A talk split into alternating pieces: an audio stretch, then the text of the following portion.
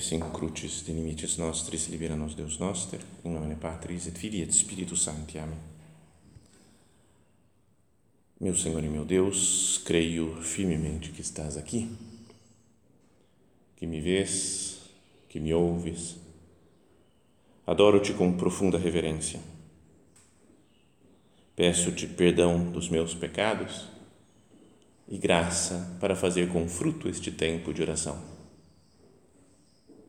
minha Mãe Imaculada, São José, meu Pai e Senhor, meu anjo da guarda, intercedei por mim.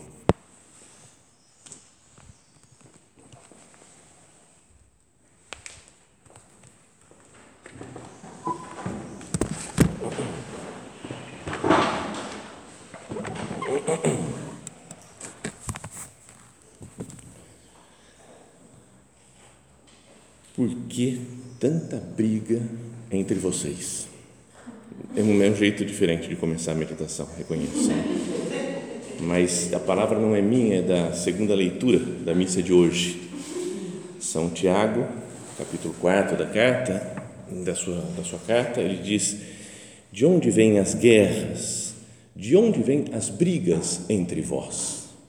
Então, só estava lendo antes essa, essa leitura essa, esse trecho da carta de São Tiago e, e, e me pegou assim, sabe? Ele fala: por que, que a gente briga? Né? Por que, que a gente faz guerra contra os outros? Por que, que eu penso mal, ou, ou julgo mal, ou falo mal, ou mesmo respondo? Por que, que trato mal às vezes as pessoas, né? Dou umas respostas meio cortantes? Isso entre nós, mas também num âmbito mais amplo, com pessoas desconhecidas, o pensar mal de, de governantes, de políticos, de, do mundo e de, de tudo. E tantas guerras e brigas entre, entre as pessoas e na, no mundo virtual, como as pessoas se ofendem. De onde vêm as guerras? De onde vêm as brigas entre vós? Então, com essa pergunta, a gente poderia se colocar aqui diante de Deus e pensar, meu Deus, por que, que eu perco a paciência? Por que, que eu brigo com as pessoas? Qual que é a razão? O que, que me leva a isso? De fato, existe uma coisa exterior, né, que são os, os, erros das outras pessoas, que podem nos atrapalhar né, de alguma maneira. Mas, se a gente fosse santo mesmo, será que não mudaria o nosso modo de encarar os erros dos outros?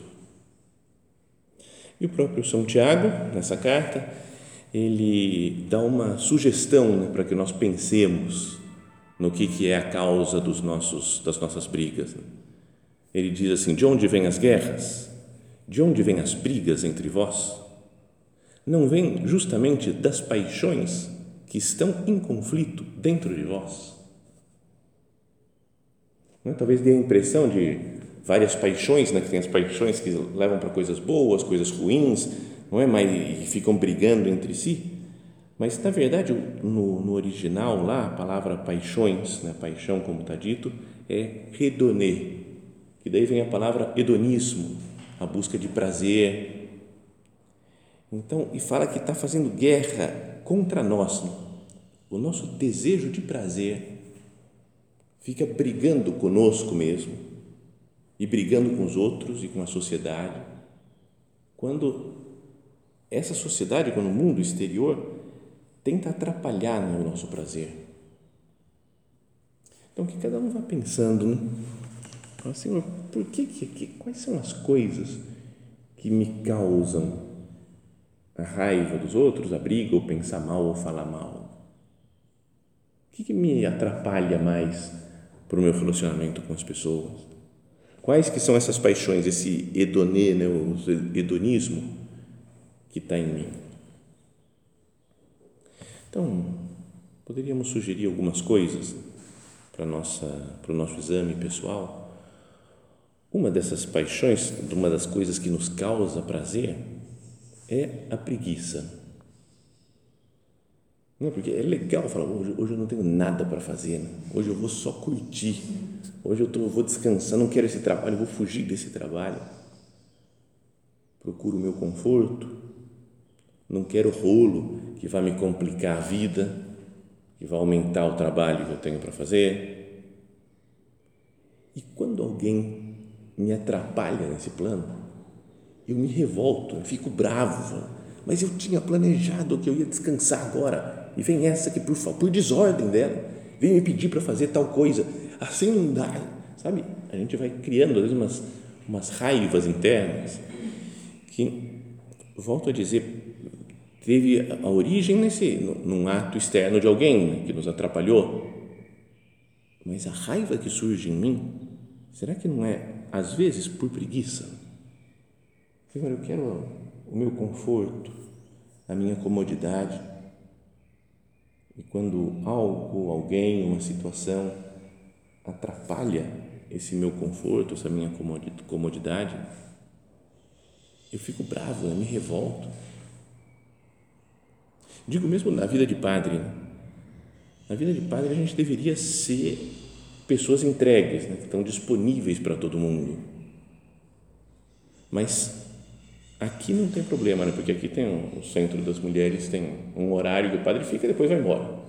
Mas na nossa casa, você acabou o exame, você fala, agora eu vou dormir. Está indo para.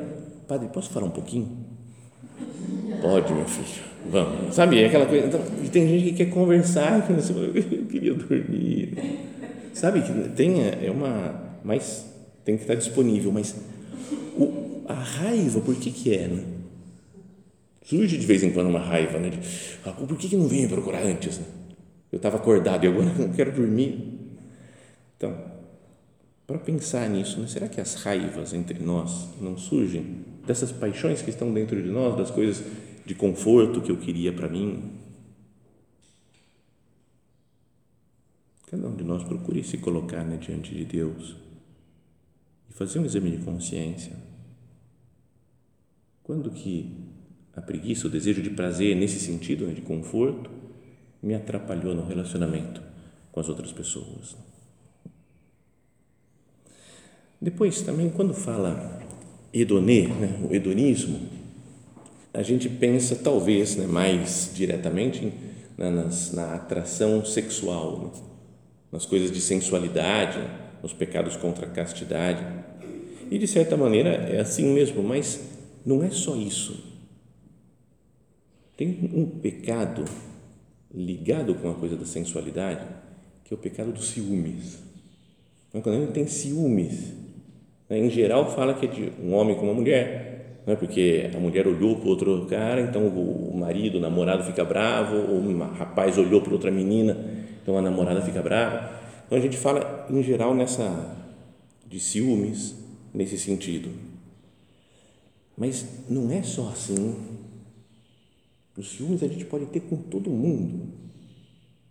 Porque existe dentro de nós um desejo de exclusividade, um desejo de ser a pessoa mais amada, de ser a pessoa especial.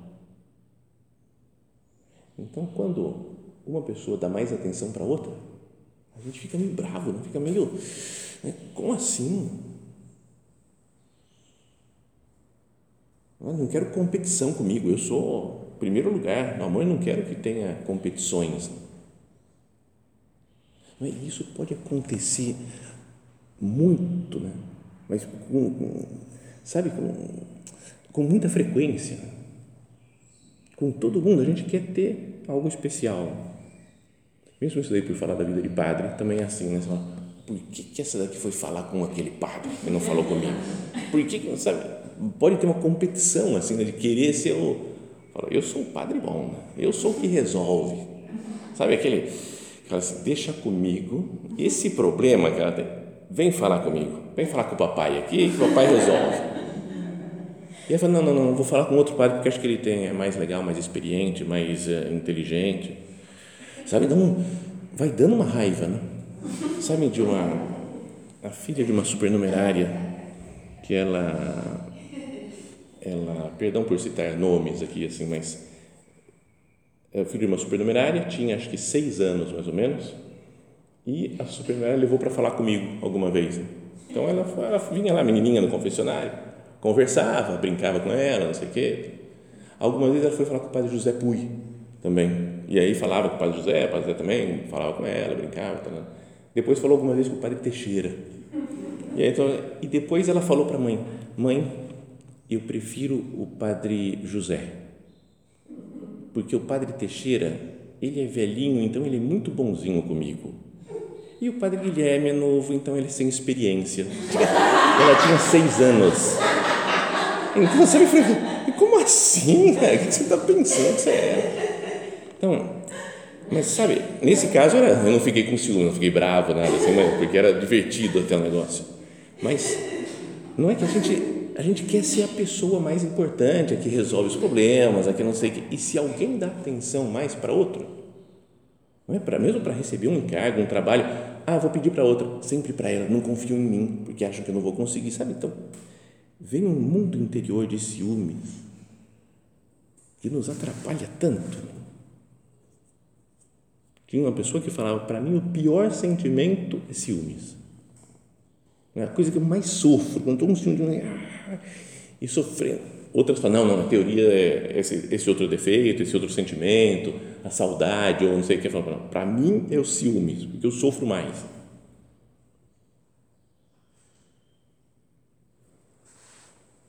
Tem uma, uma música do Caetano Veloso, sem falar de opiniões outras dele, mas que se chama O Ciúme. E fala: tanta gente canta, tanta gente cala, tantas almas esticadas no curtume sobre toda estrada, sobre toda sala, paira monstruosa a sombra do ciúme.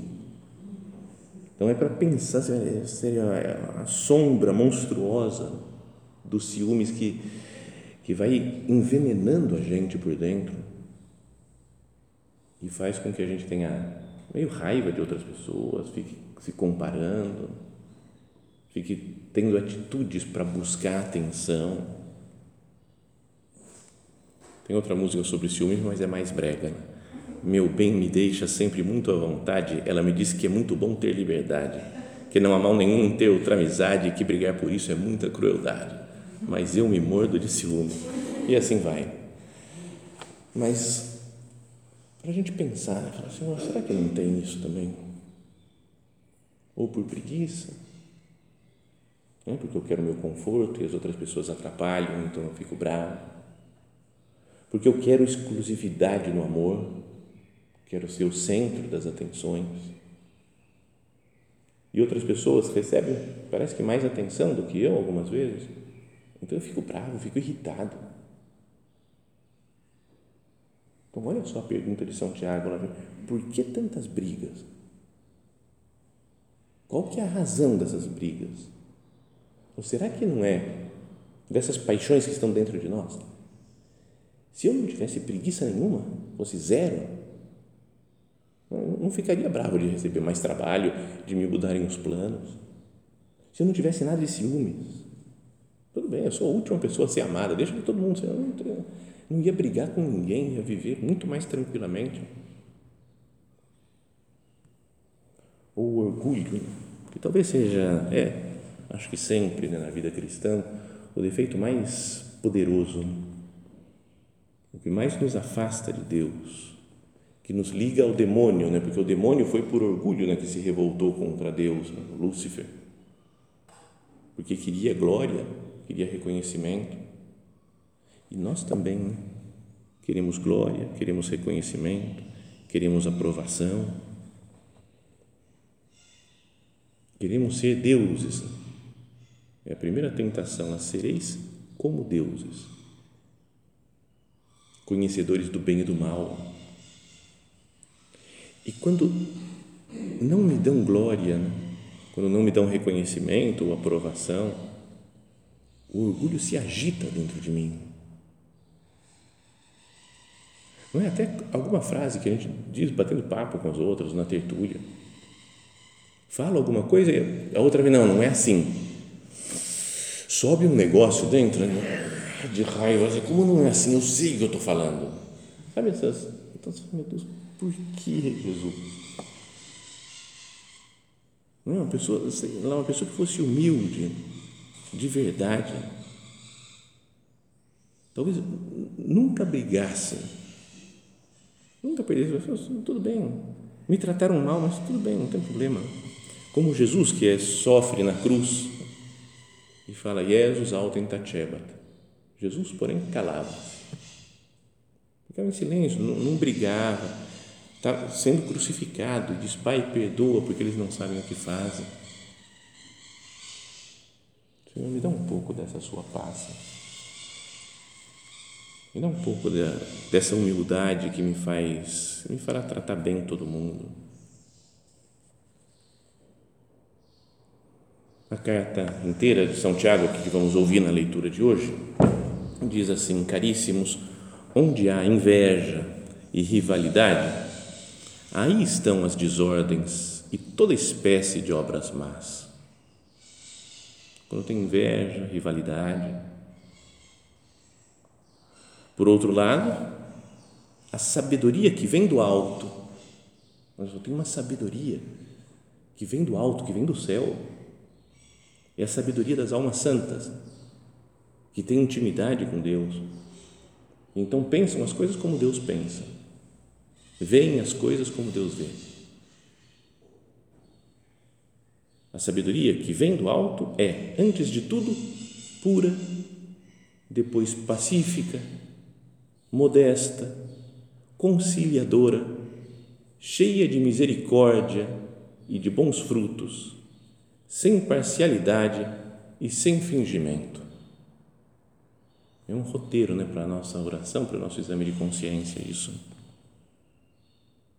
Será que se eu não tenho pureza, se eu não sou pacífico, se eu não sou modesto, conciliador, se eu não sou cheio de misericórdia, se eu não sou, eh, se eu não tenho parcialidade, se eu sou sem fingimento, se eu não sou dessa maneira, será que não é porque eu não adquiri ainda a sabedoria que vem do alto?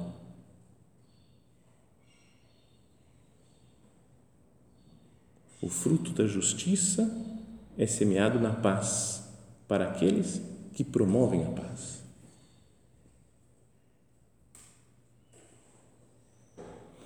Depois é que ele entra nessa frase né, que começávamos a nossa meditação de onde vêm as guerras? De onde vêm as brigas entre vós? Não vêm justamente das paixões que estão em conflito dentro de vós? Cobiçais, mas não conseguis ter. Às vezes a cobiça é outra paixão que tem dentro de nós, na cobiça de coisas materiais. Então, eu quero ter coisa material, quero ter conforto, quero ter isso, quero ter aquilo. E se me falam não, se não tem dinheiro, não, é, é, eu sofro, né? fico bravo, fico irritado com as coisas porque não tenho o material que eu precisava para isso ou para aquilo. Matais e cultivais inveja, mas não conseguis êxito. Brigais e fazeis guerra, mas não conseguis possuir. Então, procuremos entrar dentro do nosso, da nossa alma, do nosso coração, para tentar descobrir quais são os sentimentos que estão lá dentro.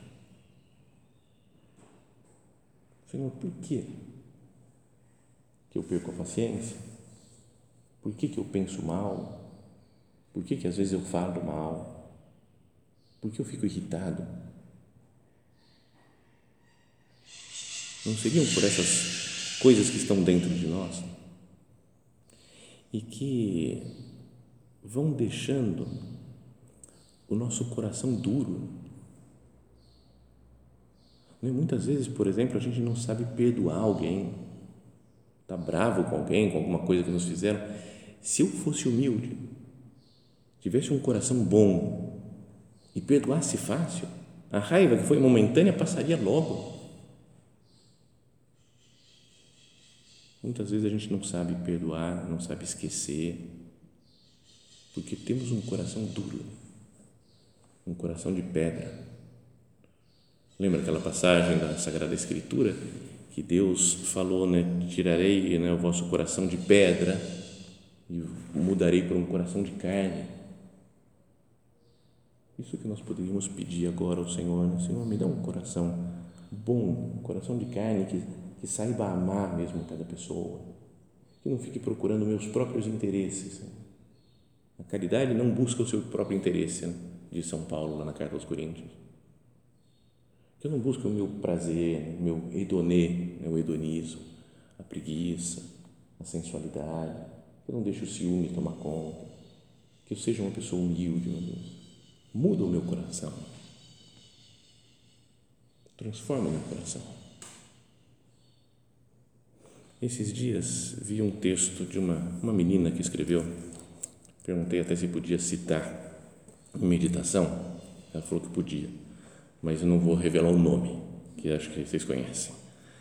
Mas ela o título do texto é Coração de Pedra. É por isso, então, a leitura dessa, estava meditando e me fez lembrar desse texto que ela escreveu há algum tempo. E diz assim: Sempre me identifiquei com o apóstolo Simão Pedro por vários motivos, dentre eles pelo nome Pedro, rocha, pedra. Pensando no coração dela, não, não como no sentido de São Pedro ser rocha onde se apoia a igreja, né? sobre essa rocha edificaria a minha igreja, mas por ter um coração de pedra. Isso porque, apesar de amar, sempre senti que o meu coração era feito de pedra. Pedra porque me revolto contra Deus, porque o meu coração é forte mas duro e difícil de penetrar quando não compreende as coisas. Sempre quis um coração maleável, onde Deus pudesse trabalhar, esculpir, moldar com facilidade, e durante muito tempo procurei mudar a constituição desse meu coração. Mas eu não posso ter um coração de pedra. E por muito tempo tentei ficar mudando, né? Falei, eu quero um coração de carne, eu, quero, eu não gostei desse negócio de ter nascido assim, né? Parece. Ou ter ficado o coração assim, com o coração de pedra. Sempre quis um coração maleável, onde Deus pudesse trabalhar, esculpir, moldar com facilidade, e durante muito tempo procurei mudar a constituição desse meu coração. Já há algum tempo, Jesus passou por mim e pediu que eu não trabalhasse por mudar do que sou feita, que não me preocupasse com nada. Fiquei sem entender, carregando esse coração pesado e duro, convencendo-me de que Deus me amava assim e ficava feliz com isso. Mas um dia apareceu um homem aqui, bem vestido e com uma picareta. Quando eu comecei a ler, eu falei: Meu Deus, que, que, é isso? Que coisa mais estranha essa história. Então, esse, é, Deus, mais um dia apareceu um homem aqui, bem vestido e com uma picareta. Disse que foi Jesus que o enviou e que eu podia chamá-lo Zé. Trouxe picaretas e uns operários e mandou começar a talhar o meu coração pedra. Retiraram primeiro um grande troço, né, um grande pedaço, e o empurraram para o lado. Depois marretaram muitas vezes, por vários dias, transformando a grande rocha em uma coisa oca e em pedras de diversos tamanhos. José separava as pedras por tamanho e vendia aos poucos aos mercadores que passavam. Sério, aqui eu falei, ela está chupando tóxico, né? como falava uma amiga, eu falei, cara, como assim, que tem a ver, que doida. José separava as pedras por tamanho e vendia aos poucos aos mercadores que passavam. Eu ouvia as conversas, principalmente quando José dizia que a pedra era, era boa, impenetrável, dura e resistente, ideal para moinhos, fornos e outras construções do tipo. Os cascalhos e pedregulhos ele doou a um funcionário do rei para que pavimentasse as ruas mais pobres e ajudasse os burros e carroças nos dias de chuva. Então, tá vendo? Ela vai vendo que o coração dela serve para alguma coisa. Serve para fazer moinhos, para né, fornos, né, para outras construções, para pavimentar as ruas, né, para os burrinhos e as carroças andarem. Meu coração de pedra finalmente estava sendo útil e eu estava feliz.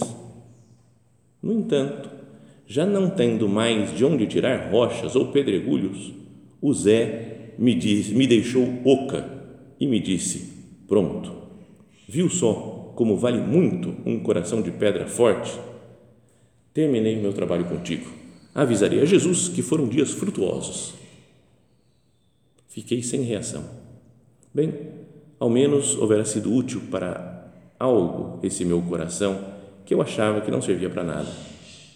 Contudo, nele havia agora um buraco e estava extremamente vulnerável.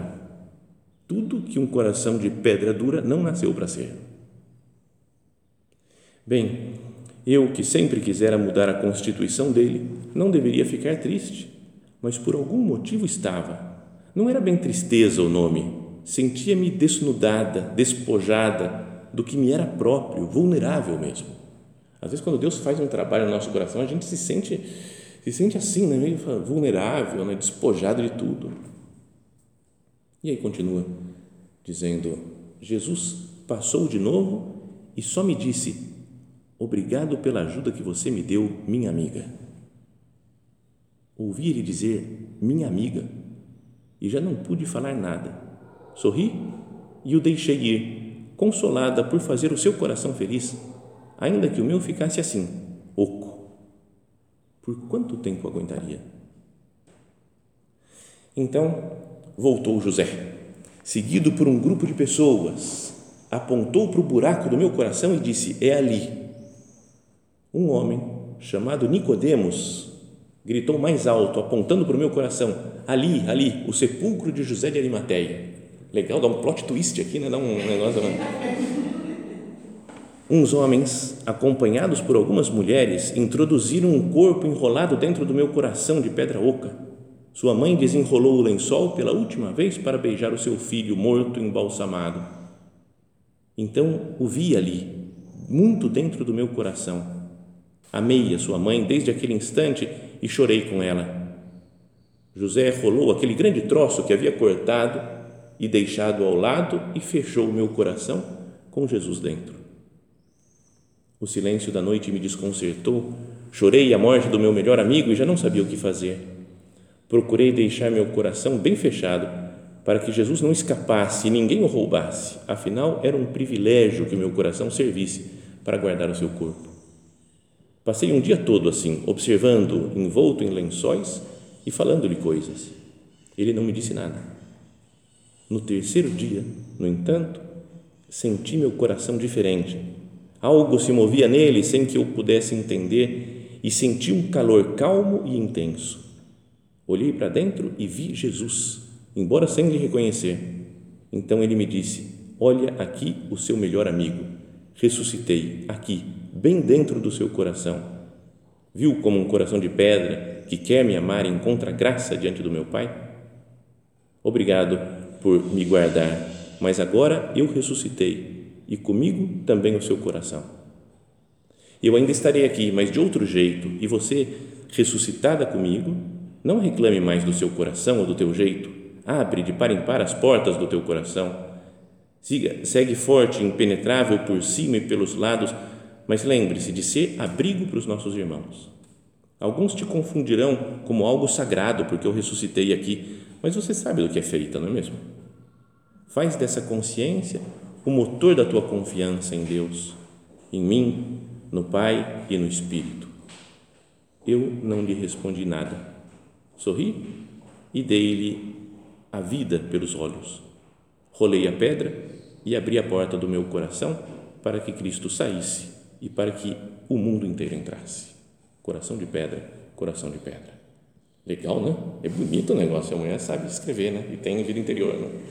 Bom, então essa é a ideia, né? De pensar, o meu coração, às vezes é nele, né? Que estão os problemas de todas essas brigas, né? De todas essas, né? Por que as brigas? Né? Lá no meu coração, às vezes tem essas, um desejo de prazer, um desejo de orgulho, de ter um coração de pedra. Que Cristo entre agora no nosso coração na missa que vamos ter agora e nos transforme, né? ressuscite dentro de nós para que nós mudemos também e tratemos com amor cada pessoa. E Nossa Senhora, que estava com Jesus nesse momento, nos ajudar.